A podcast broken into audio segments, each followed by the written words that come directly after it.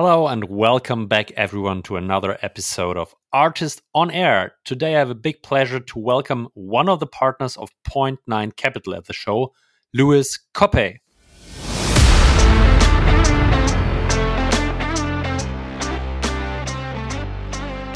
We think, and we're not the only one, that the uh, opportunity is much bigger than the one that Adobe addresses. Uh, and therefore, we have for the past five to six years invested in, let's say, one to three new uh, creative software that tries to either disrupt the Adobe software suite or tries to expand the market by addressing a new opportunity or a new audience with an innovative software. Hello and welcome back to this very special episode of Artist on Air this week. I'm uh, very excited and also a bit proud to have one of the partners of Point Nine Capital here, Louis. And uh, Louis and me, we will talk about Creative Tools 2.0 today. Of course, if we take a look at the creative space, there's probably no way around Adobe as a category leader. So we start our conversation with a short review on the historical development, but also on the current state. Adobe itself says that their addressable market for the creative suite is around 40 billion USD. And Louis uh, and his team think it's it's way bigger. There's a lot of opportunity out there. So we're talking about current opportunities within the creative tool space.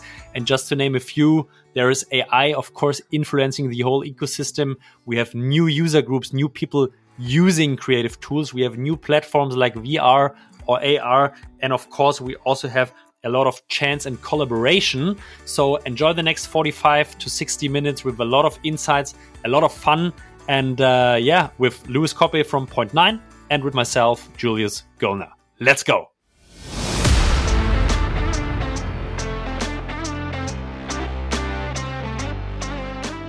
Artist on Air, der SaaS-Podcast für den deutschsprachigen Raum. Wertvolle Tipps von erfolgreichen Gründern, Top-Investoren und führenden Industriepartnern – die euch bei der Skalierung eures Unternehmens schnell und unkompliziert weiterhelfen. Zusammengestellt von Janis Bandorski, Julius Göllner und Matthias Ernst. Kurze Unterbrechung an dieser Stelle zum Thema Creative Tools. Kreativ müsst ihr aber auch werden, wenn ihr heutzutage eine starke Vertriebsengine aufbauen wollt. Wenn man stark in Dach wachsen will, ist OMR Reviews die richtige Plattform. Dieses Zitat stammt nicht von mir, sondern von Magnolia aus unserer Episode 82. Dies hat die Kollegen von OMR Reviews in Hamburg natürlich sehr gefreut, die die relevanteste deutschsprachige Bewertungsplattform für B2B-Software aufgebaut haben. Die Reichweite der Plattform kann man nutzen. An alle SaaS-Leader, die einen Fokus auf dem Dachmarkt haben und OMR Reviews als Marketingkanal verstehen und nutzen wollen.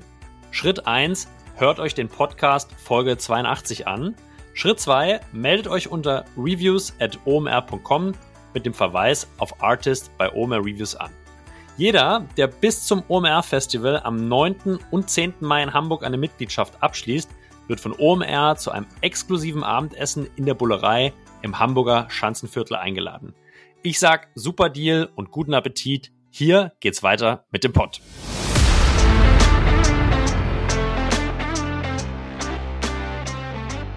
Hello and welcome back, everyone, to a new episode of Artist on Air. And today I'm super happy to have Louis here. Louis, good, evening, good evening, good afternoon. Good afternoon, Julius. Thank you for having me. Um, I think I don't need to explain who Point Nine is, but nevertheless, probably not everyone knows you, Louis. So it would be super nice to hear who are you and what's your role. What, what are you doing? Yeah. I'll still give you a really quick intro about Point Nine because I think it's interesting, also in the perspective of your community being in Berlin. So the story is like my partners now, Christoph and Pawel, started Point Nine back in 2011.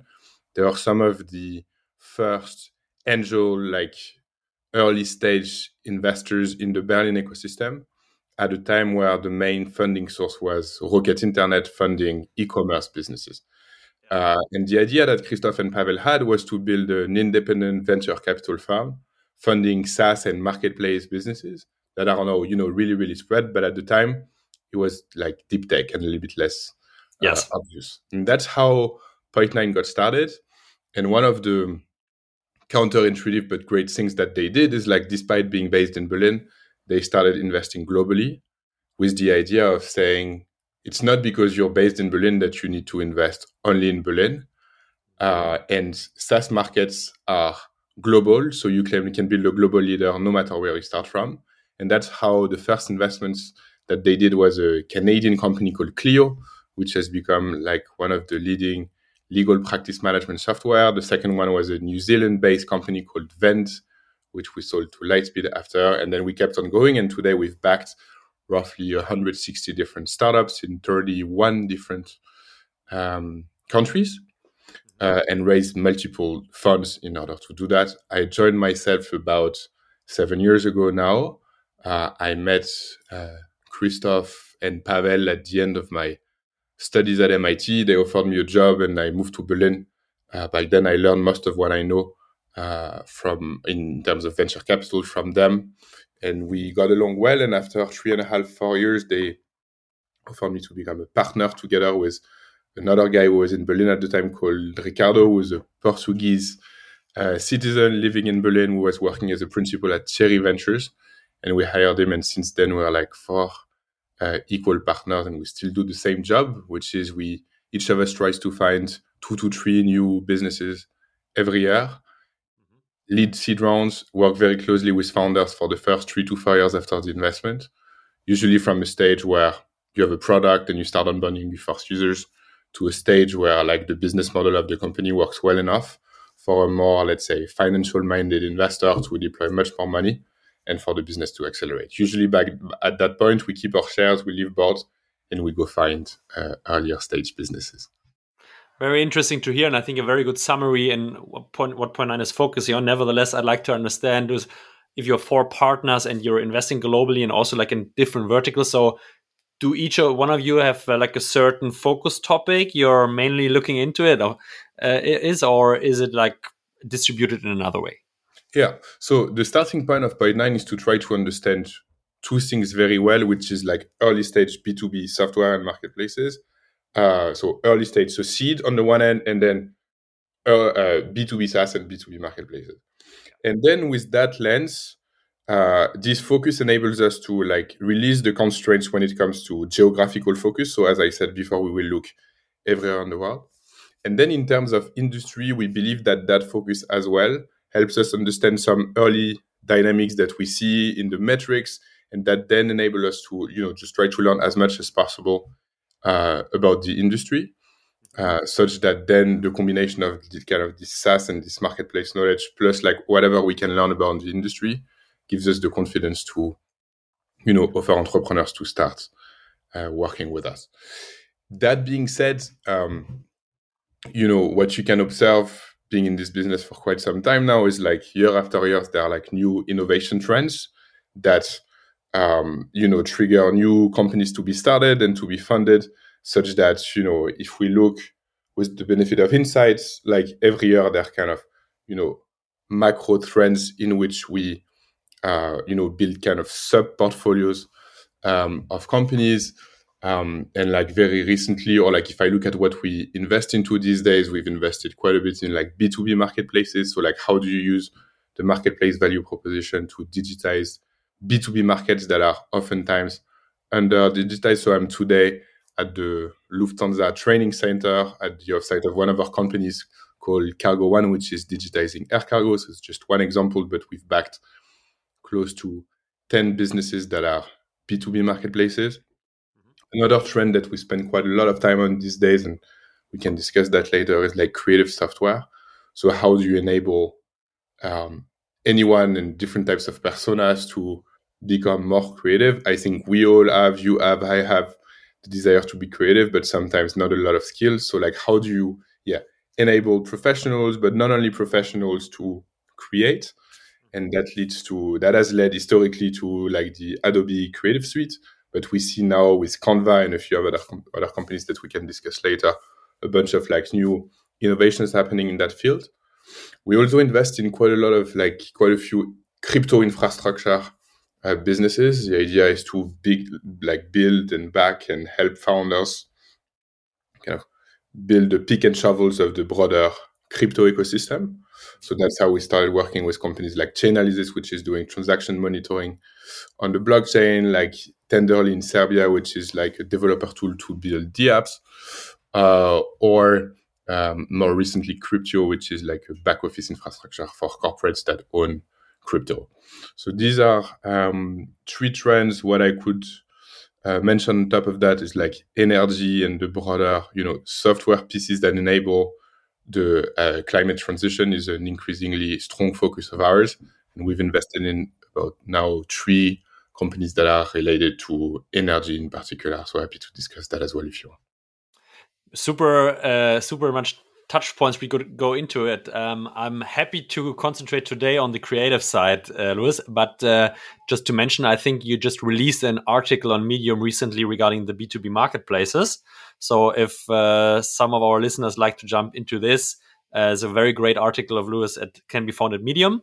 Um, I think the creative creative tools 2.0 you call it uh, is the focus I'd like to mm, dig a little bit deeper today, Louis, because it's something which I'm not super familiar with, and I like to learn a little bit more. And I think you're the right person to talk to. Um, I think if if we talk about creative tools, um, there is kind of a market leader, category leader with Adobe, uh, which definitely needs to be discussed first to understand a little bit where we're coming from. Uh, am I right here?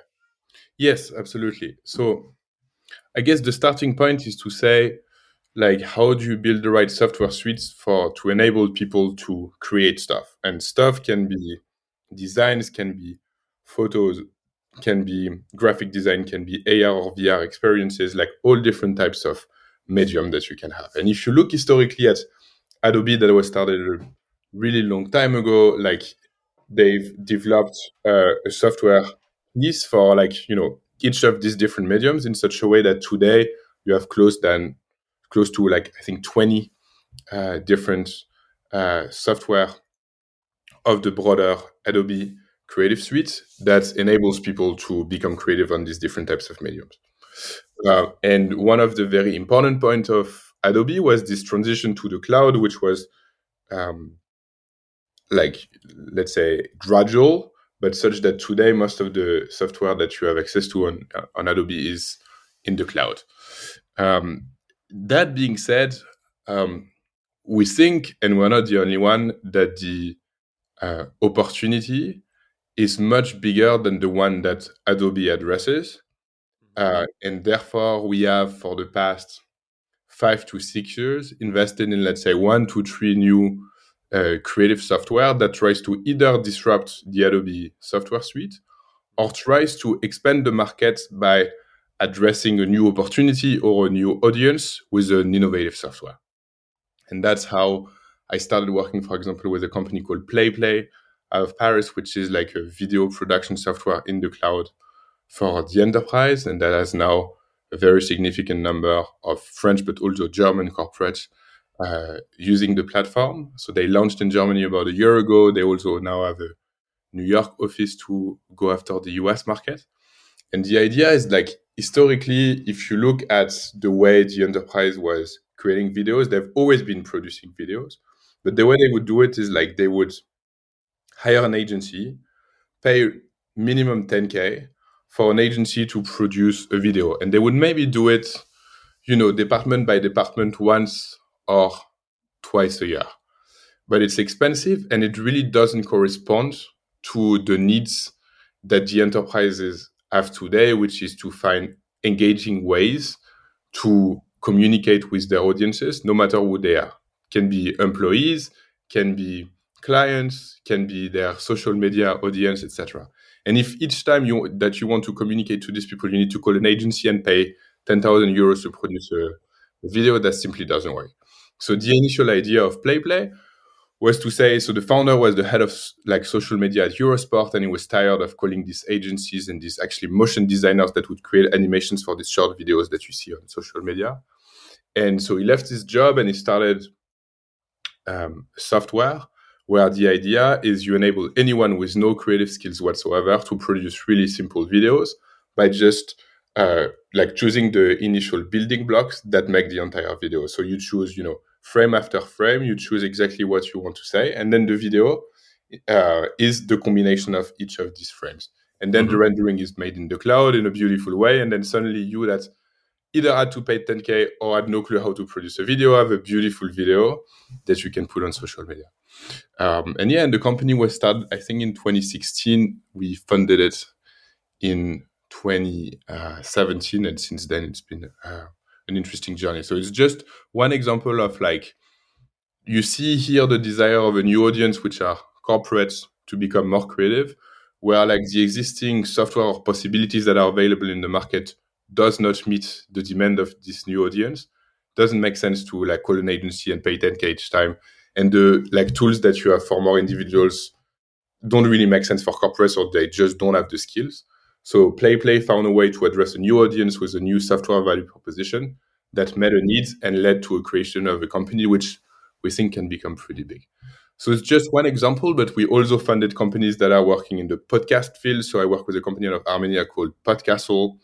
My partner Christoph started working with a company that is doing 3D design software on the iPad called Shapr3D out of Budapest. My partner Ricardo started working with a company out of London called Gravity Sketch, which is um, building let's design software for uh, AR and VR, and that's also uh, developing pretty uh, nicely it's two things um, you mentioned which are really interesting for me. The first thing is like I say, okay, the Adobe Suite, Creative Suite, which indeed consists, I think, out of twenty sub apps, um, is too complex or not right for certain personas or different target groups. So you would say, okay, me as a dumb creative creator, like someone is really not creating in real, I would probably not go to Adobe and use the massive 20 app suite. So there is a new kind of persona which is interesting for um, for new businesses. Did I get it right? Yeah, I think you can summarize the opportunity according to like three different variables. The first one is like, what's the medium that you're working on? Is it 3D? Is it audio? Is this video? The second one is the audience. Uh, is this, and like the way Adobe slices it, which I think is interesting, is like, are these creative people that usually they address well? So people with the skills yes. and have taken the time to learn it. Um, what they call communicators, which are people that need to communicate in their day to day job, but don't necessarily have the skills. So these are typically the audience of PlayPlay that I was discussing before. Mm-hmm. And then you have this whole new concept of the creator economy of, you know, people that are uh, like individuals, but like building a business on the side and that also need to uh, be creative. So that's the second axis. And then the third one is like, are there new platforms that generate the creation of new opportunities. So if you think about Figma, the opportunity for Figma was to leverage the cloud versus on-prem software to build a more collaborative design software, which Adobe definitely found disruptive because they wanted to buy the company. And this has some, you know, competition compliance problems, which we can discuss later. Uh, but there was definitely disruptive to address the audience of creatives with the skills, but with leveraging a platform shift, which was the transition from on-prem to cloud. But it's also the iPad. So I was just mentioning, like you know, build, rebuilding design software or 3D design software for the iPad, or like AR and VR, which also open new possibilities, such that you can think that the next generation of you know 3D design software will not happen on a 2D plan, but on a 3D plan that you will visualize in AR and VR because just makes much more sense to visualize uh, things this way. And just to sum it up, like you can, the way I and the way we look at it is like, how do you position this new value proposition according to these three value drivers, which are audience, medium, and new platforms?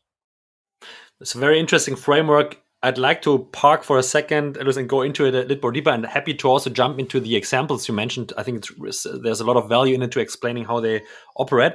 I just want to go back to a second point you mentioned is like you're not believing the TAM, the total addressable market Adobe is claiming. I think they're claiming 40 billion in US dollars for this year, which is the TAM. I understood you right that you think it's way bigger than uh, they state based on this three uh, dimensions you mentioned right now. Huh? So I think the way Adobe slices it, and you know, these are huge numbers, and this can lead to the creation of like many, many, many large businesses. So there are very little question that you can build big, big, build big businesses there, which uh, makes this interesting. The rough split that Adobe does, if, and to simplify it to so that people can keep it in mind, is like roughly the market is like one third, one third, one third, creative, create creators, um, and people that need to communicate, so communicators. Communicators. Uh, and you can roughly say it's 15 billion, 15 billion, 15 billion. And that's mm-hmm. already massive, right? Like if you do a company that does like 100 or 200 million in ARR, you already have a billion dollar business. So bottom line, just focusing on addressing one of these niches according to these three variables is probably enough yeah. to build a really large business. Um, and so if you think about Adobe, uh, Figma, Figma was doing collaborative um, design software in the cloud for uh, creatives, and Adobe wanted to buy it for 20 billion. So you can see how you know the combination of like just one single element of these three components can lead to a really massive company being created. Maybe I just take this point of cooperation because I think it's something which is a new variable in the game. So, uh, from my perspective, coming from single users using software, creative software to produce like end products, I think what Figma did, uh, they, they created kind of an ecosystem or a platform where multiple users can can work together. So What's your view on this? Like, how important nowadays is it if you're going into the space and building creative tools that the cooperative element is always included, or is there a different logic to how, how you think about how you think about it? Yeah, I think collaboration is an opportunity made possible by two facts. One, cloud software, which makes collaboration much easier um, and also now potentially real time with all the building blocks being available. One of the you know amazing wow effect of Figma is suddenly people can collaborate on the same um, design. And the other driver of the opportunity for collaborative software in, in creative software is this idea that not only the designer wants to be creative, but you and I, I don't know if you're a designer, but I'm not, also oh. want to be part of this creative process. Yeah. And therefore, what the big success of Figma was to manage to bring people that were not designers inside the software such that they will sell additional licenses to these people that were not but now are part of this creative process. So that's one way of um, looking at it. I think the um, other um, aspect of uh, this collaboration component to keep in mind is like if you look at the history of Figma, the initial software of Figma was cloud based, but it was not collaborative. If you look at Podcastle, which which should have been using today, which is this podcasting uh, software that I work with in Armenia, the initial version of Podcastle, which is a much better version of podcasting software, it does involve some level of collaboration because you and I are now interface like working on that software so there is this collaboration element happening as well. But then you can think that now we're just recording the software. But after that comes a different um, piece of work that you need to do, which is linked to how do you edit the software, the, the podcast that we're recording now, how do you you know make it sound beautiful, etc., and how do you distribute it. And all of these pieces of work that are involved in the whole workflow of creating a podcast are actually collaborative per se and especially if you go after you know larger and larger podcasting house that put a lot of work into recording editing and distributing. Yeah. And therefore you can see how each of the parts of this broader creative process do involve some level of collaborations and create an opportunity for these softwares to uh, become collaborative and we will definitely put podcast into the show notes, Louis. Yeah. So, and you convinced me quite heavily to try it out. So I will, I will definitely do it. I have a very interesting questions to follow on on this because, as you mentioned, if you sell collaborative software, there are multiple users involved, and you probably have an economic buyer on the one hand, and you have users on the other hand, which are probably the same person for the one, but there are multiples to join. So, thinking about in in a sales process, selling uh, software which has an option to collaborate what's your advice to to to ventures? Like how do you how how does a sales process maybe differ from other sales process if you don't have just one economic buyer and user you have one economic buyer and multiple users? Is there something we need to take into account or some learning some advice here? Yeah. So there are two underlying questions here which i think are the design of the business model. Would you make pay um, and there is another question which is linked to go to markets. Uh, like, how do you make people pay? And um, I think people have different ways of going about both topics. I think usually the way you want to go about it is like you want to make sure that you have a champion, and that champion usually is the person that spends the most times or which spends which derives the most value, who derives the most value from um, using the creative software. So, so, so maybe we take Podcastle as a good example here to play it through, uh, Louis. So probably the, the the person would be the producer or the podcast host, inviting people, producing. I'm guessing, huh? Exactly, because as much as I like doing podcast, I think you're much better at it, and you spend much more time, or it's it's part of your activity to record a podcast. So therefore, you want to make sure first that you deliver as much value as possible mm-hmm. to the person that needs the most value. In that case, it's me. yeah. Um, that being said, because we're both interacting on that software, I'm also getting value from this.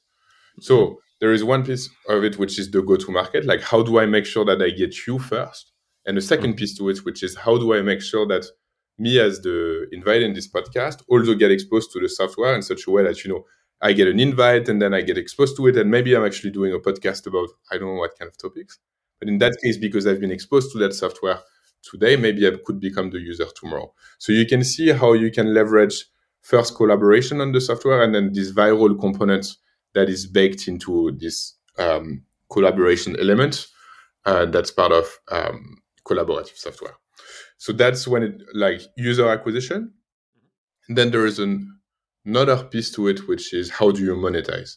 And if you ask me to pay today, usually it's never a good idea to ask the people that derive the least value to pay. If you're spending like a few hours of your day uh, on the on the software and the software is amazing, there is a higher chance that you're actually happy to pay for that. So it's probably a better idea in terms of business model design to first make sure that you get the value, second that you invite me, and then third that you potentially pay because you're the one that gets the most value. And then I can experience the software for free when I'm invited into the software. But next, if I start recording my own podcast, then I will have experienced the value first as a, an invitee. And second, I start recording my podcast. And then at that point, it's probably a good time to ask me to pay for uh, for that. Maybe another example that's interesting here is like if you look at the growth of Figma early on, or even the growth of Framer, which was a competitor of Figma back in the days, the way they would go about it is like they would make sure to have as many designers as possible in the organization, but lower the bar as much as possible to get adoption from these, you know, single designers. Mm-hmm. Because they knew that like if they if these were big fans of their software, the likelihood that they could go then call the head of design and tell them, look, 50% of your organization is now designing in Figma, you need to get an enterprise license. The likelihood that they would manage to convert the head of design as an enterprise customer would be much, much, much bigger. And that's how you saw that like the growth of Figma was like not necessarily super explosive, uh, explosive early on. And when they started layering enterprise sales, it started compounding very nicely. And what we call, you know, net retention rate, which is, you know, how do you expand the cohorts of users that you have started exploding. And if you probably would put another curve uh, next to it, which is the user curve, would would probably look completely different, yeah, because they try to acquire users first, even with maybe free no monetization, just to use it to get adoption, to provide them value, and then, as you said, like ongoing the path, uh, then monetizing later on in the in the stage. Is it maybe to give an example to check this? I think Notion is also like acting a little bit in this way. Yeah, it's in some dimensions super collaborative and they give you free access for certain subpages and a certain amount of content. You directly feel the value, you get something back. But then there are some bars uh, like built in the software where if you want to go beyond this, use more storage, use more sites, then the payment kicks in. Yes, absolutely. Or like this is the beauty of you know business model in design in SaaS, where you try to get users hooked into the value proposition in such a way that having this like monetization discussion or this you know payment discussion becomes much easier. Once you started experiencing notion as a single user and some level of collaboration the likelihood that you can pay is so much higher that you'd rather have this conversation now than earlier on. And that's the beauty of product-led growth in general. Absolutely, completely, completely agree with this. So, if we take a look on Adobe's Creative Suite now, what kind of sub subsegments do you see where collaboration still is just at the beginning, and there's plenty of space and opportunity to think about it? Yeah, so I think Figma sets a very interesting example of like, you know, um, design software uh, has become collaborative thanks to Figma. And as I was just explaining before, Figma did manage to bring not only designers, but also marketers, engineers, and a bunch of other personas inside the software. But, you know, product design is not the only um, topic on which multiple personas and multiple departments of the organization want to collaborate on. So if we think about podcasting again, and then we can get into other examples.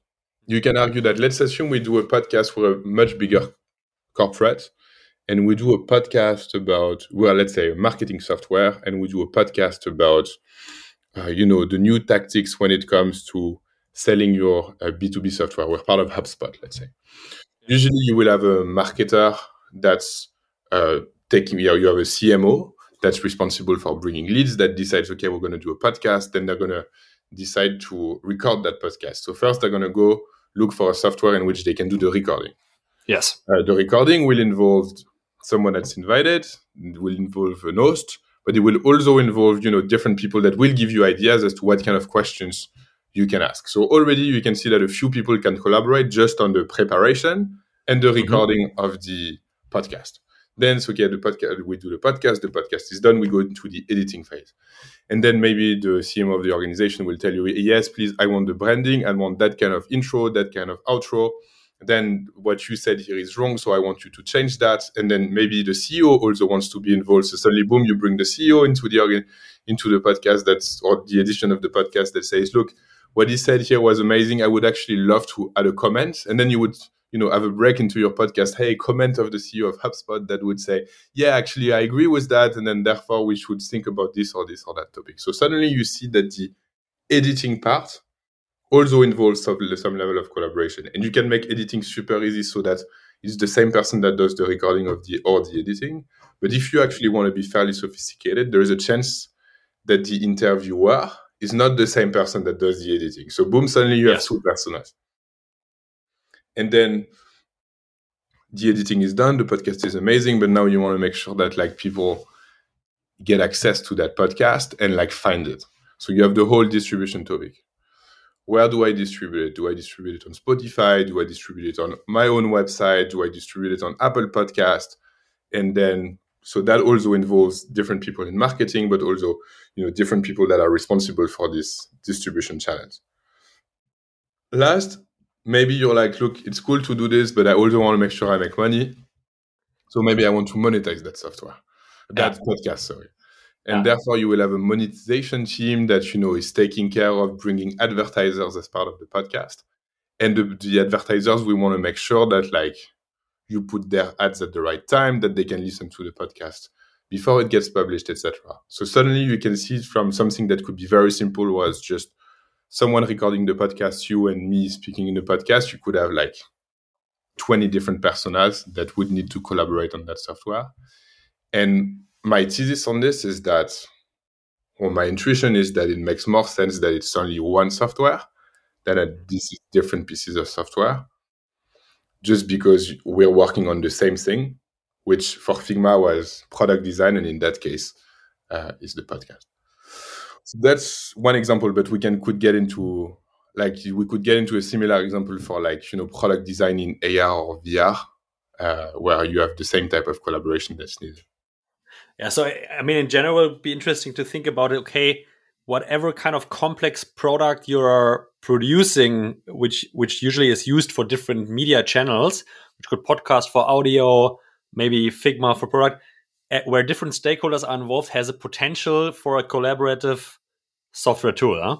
Exactly. For an all-in-one cloud-based collaborative software, where you bring a lot of value to the main persona, but you also start building value for different stakeholders and therefore bring them into the software. It's really interesting. And I think this is also like what you mentioned earlier in terms of platform, Louis, right? So you're thinking in, different platforms. And one thing you mentioned is like AR, VR. Yeah. So if, if I think about this from my personal perspective, it's still like on the market side at the beginning is not the, the, the penetration is still quite low. But out of your words, I'm listening that or I'm hearing that for you it could be a relevant product for certain use cases, and there's also potential to build big companies in collaborative software in this kind of on this platform yeah? Yeah. So my partner ricardo uh, met and we collaboratively started working with um, an entrepreneur called shay who's been building a company called gravity sketch for i think at least five years now so five years ago it's clear that ar and vr was not necessarily very sophisticated yeah. but the starting point that shay had was to say, I've been designing cars in big car manufacturers, and the creative process per se is broken. Why? Because I take this piece of paper and I start designing the car in 2D as a mm-hmm. designer, then I'm going to send it to a, an engineer that's going to try to put this um, design on a 3D software, like a CAD software usually. CAD, yeah. Mm-hmm. Um, and then, as part of this 3D software, we're going to start thinking about what are the materials that you're going to use into each of the pieces. But then maybe the initial designer will say, you know what, actually, it doesn't look that good.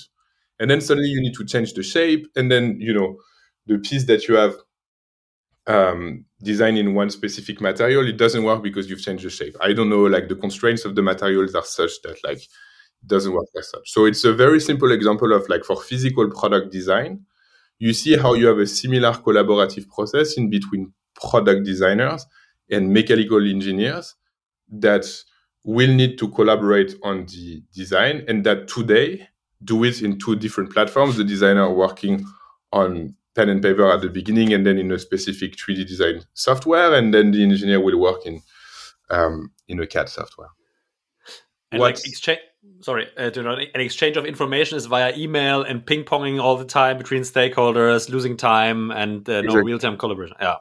So different format, different software, but collaboration that's needed, but broken. And the idea of Shay from the beginning was to say, look, now we have this amazing platform for 3D, which is AR and VR. And the difference is that does it really make sense to look at like objects on 2D? No, because you lose a lot of information because de facto you choose a plane. So what about now we start being able to look at objects in 3D and then suddenly instead of designing in 2D and having to design every single plane of this 3D object, you just start designing the object in 3D. And that's how we started Gravity Sketch, where like you put an AR and VR headset, and you know you have these two handle, and you start designing the product the same way as you would sculpt mm-hmm. um, an object. And the beauty of it is that so the designer loves it because it's the first time he designs in 3D.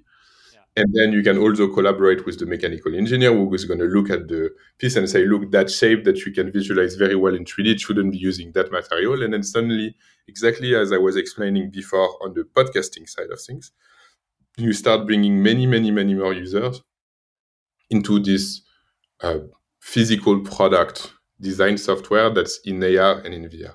And we're at a time of the adoption of AR and VR that's such that like not everyone has like an AR and a VR headset. So the company does have like you know software that you can install on an iPad or on a computer such that you can vis- visualize just the 2D plans of the 3D objects.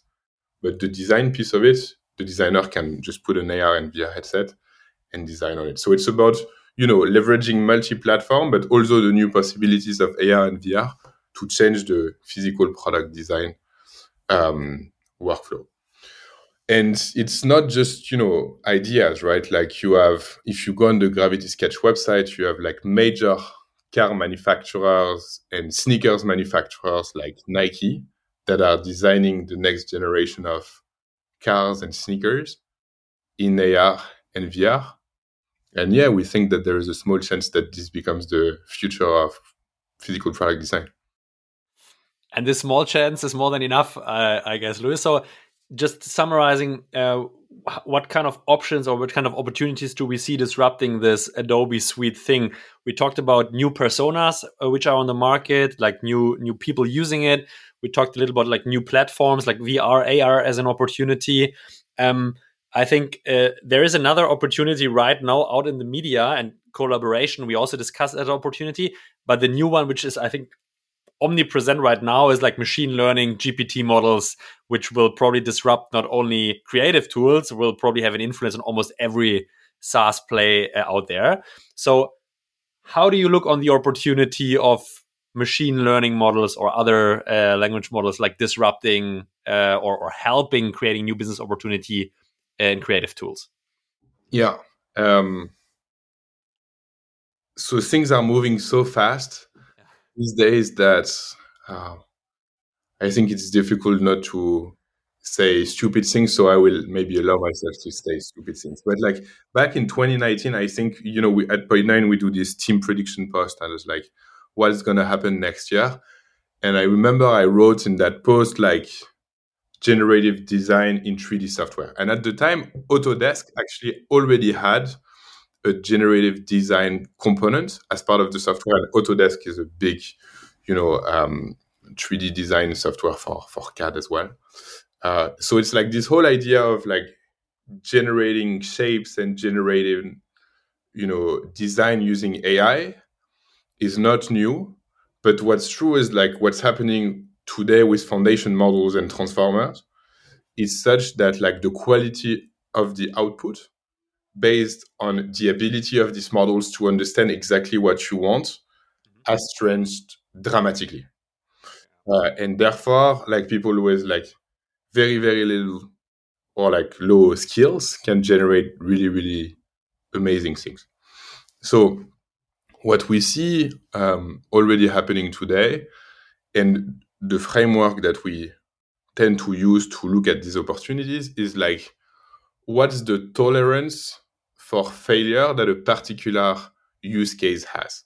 So if you look at generative AI, one of the first successful generative AI uh, companies, a company called Jasper, that was not focusing on you know images at the time, but more focusing on text and text, and they were going after you know SEO or like content writer for SEO purposes, and saying, hey, you spend so much time writing this blog post. What about you tell me what are the keywords that matter, and then I will generate this uh, blog post for you um, uh, automatically. And the beauty of this is like SEO content doesn't need to be literature.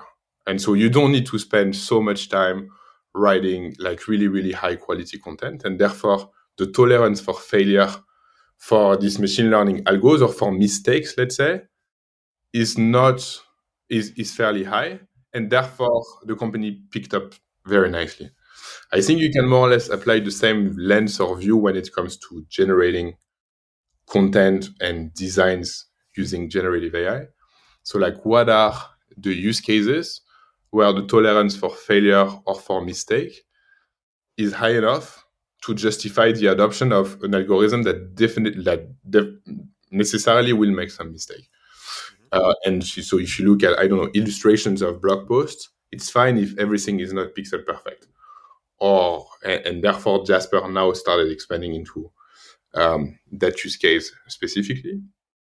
If you look at the way, you know, people do presentations, for example, the quality of the presentation is important, but like having the right visuals, like it's fine also if like there are a few things that are not exactly the way you wanted them to be. So theoretically, this is probably a very good use case uh, for generative AI.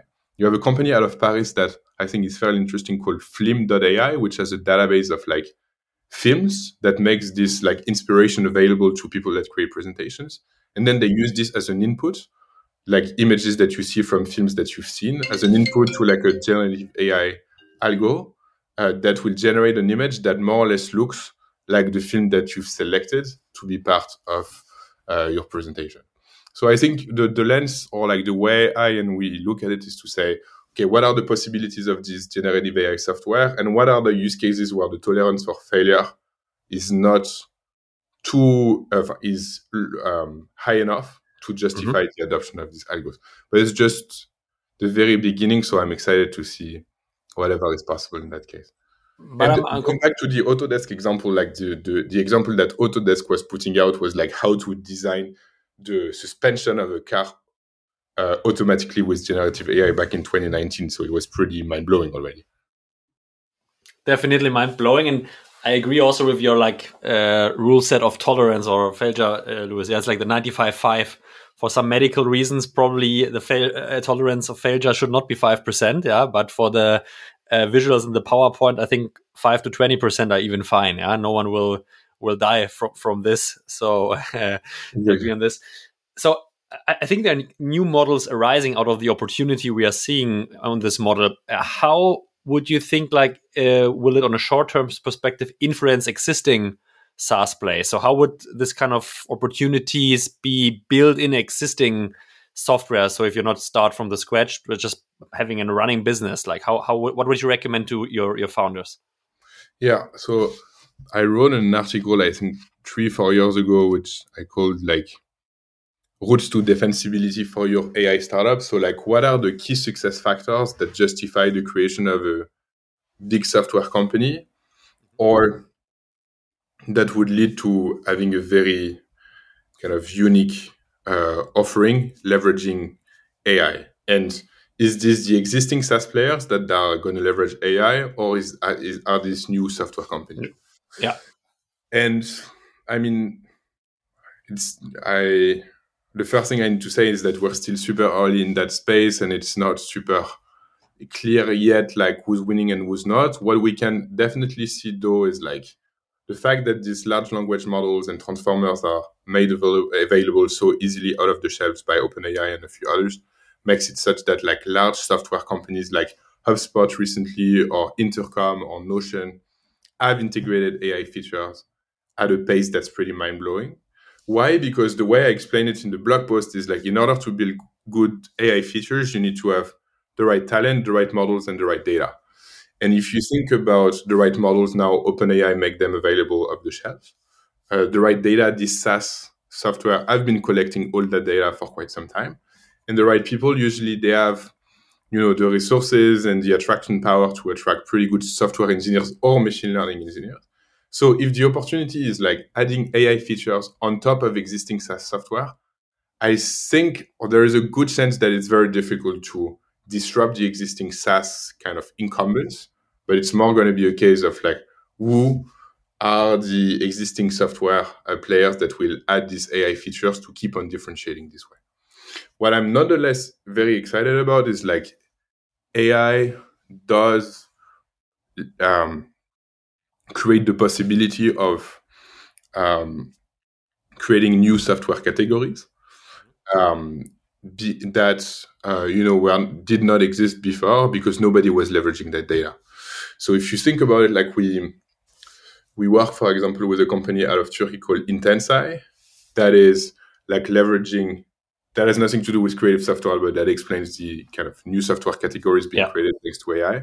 It's like they use this like video feeds of camera inside um, manufacturing facilities and build did, algorithms on top of that to detect whether or not people are respecting health and safety rules and then enforcing them such that they actually theoretically save lives because people respect safety rules as part of the um, in in manufacturing facilities. Uh, and if you think about that category, this didn't exist before because in order to, for that to happen, you needed the camera feeds from the cameras inside the, the, factory, and you also needed these detection algorithms. So you, do you see that here the fact that like these soft AI software bricks are made available off the shelves leads to the creation of new uh, software categories, um, and we see more and more, you know, AI first types of uh, new businesses, uh, which we think can lead to creation of new categories. Very interesting thoughts here, Louis. And um, I'd like to, in the lack of time we are having, I have multiple more questions, but I'd like to to just um, take your brain on a last opportunity back to um, the tool side, which is the power of communities. I read in one of your articles that also like building and owning communities could be also a super big differentiator and a market opportunity in creative tools. Could you elaborate a little bit on this point? Yeah. Um, I think it starts from the starting point that the growth tactics of the SaaS software of 10 or 20 years ago might not be the same as the growth tactics of yes. the new software companies created today. And what like the success of some of the first SaaS company was linked to, you know, SEO, content marketing, attracting a lot of inbound traffic, etc. Now we see more and more companies growing through what they call or what we could call community, which is like mm-hmm. how do you create that sense of belonging to a community around a specific software product? And how do you, you know, build and leverage these hardcore fans that you have at the very beginning of a company such that they would become the first advocate of your software and you would grow your company by just growing the circle of these people that are hardcore fans of what you do. Um, and there are um, multiple examples of that.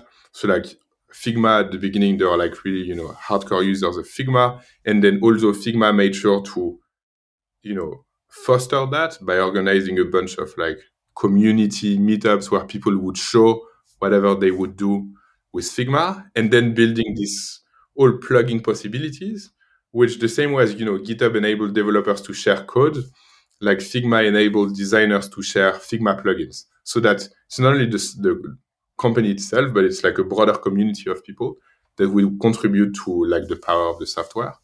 And we also see that happening in different categories. So like if you look at Gravity Sketch, if you go on the Instagram page of Gravity Sketch, you see amazing product designs being made in AR and VR, and that um, Gravity Sketch leverages to like you know raise the level of interest around the software that they're uh, building.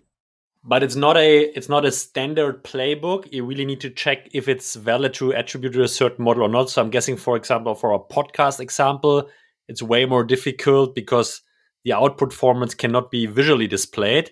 If we take the sketch example which where you have really like 3d models visual outputs it's way more easy i, I guess building a community or is it a standard play you recommend to all of your uh, all of your creative tools businesses I think it's very hard to fake it, meaning either you have hardcore fans or you don't. But, and I think the fact that the output is visual makes it such that it's probably easier to share it and raise the yeah. level of awareness around what you do and to build that community around it. But I do think that it's possible to leverage community led growth for podcasting because I'm pretty sure that you know a bunch of people that do podcasts. And that if you were to start using a podcast software, podcasting software that were really, really amazing, you would be actually happy to show the output of what you've done thanks to that software. And so the, uh, that's also why I'm excited about Podcastle because you have a, like a bunch of really nice editing features, some of them AI powered, that are such that you can blow podcasters' mind by saying, "Wow, like you can do this so quickly," such that you know you start seeing this referral loop of like podcaster recommending the software to different podcasters and then sharing the link with people that they invite so that they also get exposed to it and then publishing them potentially on their podcast whole page so that you create a whole ecosystem around the software uh, such that i do think there is an opportunity to create a community around podcasting software as well so for everyone who is listening, if I become a super pro fan of Podcastle and accelerate their community that growth uh, approach in the podcast software, we will see. I will definitely take a look. So uh, Louis convinced me uh, to check out. Um, Louis, I think I, I, got a super super cool deep dive into Creative Tools 2.0, and I have a, a, couple of way more things, especially talking about challenges going forward. Uh, we can maybe do this later on in a second episode, but um, thank you very much for for passing by. Thank you very much for for yeah, yeah taking the time and explaining a little bit about your vision to creative tools. Um, as you maybe know, we have a, a, last question here in the podcast, which has nothing to do with any uh, SaaS related topics. It's the restaurant question. So we just like to know where, and I think you're Berlin based still.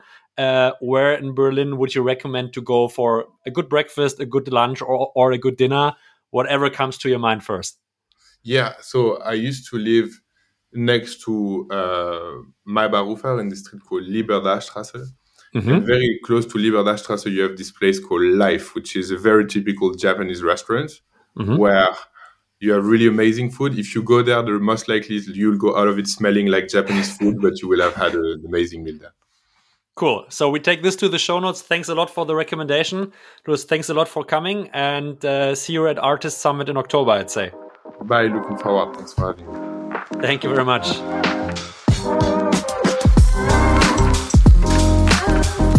Yeah, thanks everyone for joining the episode today. I hope you took some valuable insights from the conversation with Louis. I'd like to point on the Artist Summit uh, again this year on the 12th of October. If you haven't heard about it, we are running the most valuable B2B SaaS networking conference here in the German speaking ecosystem. Uh, we are happy to welcome 500 people in October, 400 founders and C level ex- executives, and 100 investors. Uh, I think more than 60% of the tickets are already gone, and more than 50 of the most relevant European VCs investing in SaaS already committed. So if you like to have the chance to attend, feel free to take a look at artist.net. We would be happy to have you. And uh, if you have any questions, feel free to write us an email at julius at artist.net or contact me directly on LinkedIn, direct message. Thank you very much for listening. This was the today's show with Louis Coppey from Point Nine Capital and me, Julius Göllner.